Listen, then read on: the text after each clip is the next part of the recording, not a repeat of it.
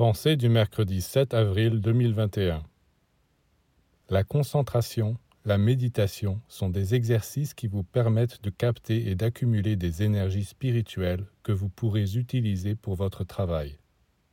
Mais pour que l'exercice porte vraiment des fruits, vous devez savoir rester complètement immobile, qu'on n'entende pas le moindre petit froissement ou craquement. D'abord parce qu'il faut que le silence ne soit troublé par aucun bruit même le plus imperceptible. Et ensuite, parce qu'en ne sachant pas rester absolument immobile, parce qu'en ne sachant pas rester absolument immobile, on perd des forces. Avant la méditation, bougez autant que vous voulez, mais pendant la méditation, ne faites plus le moindre mouvement, sinon vous n'arriverez jamais à concentrer vos énergies pour le travail spirituel.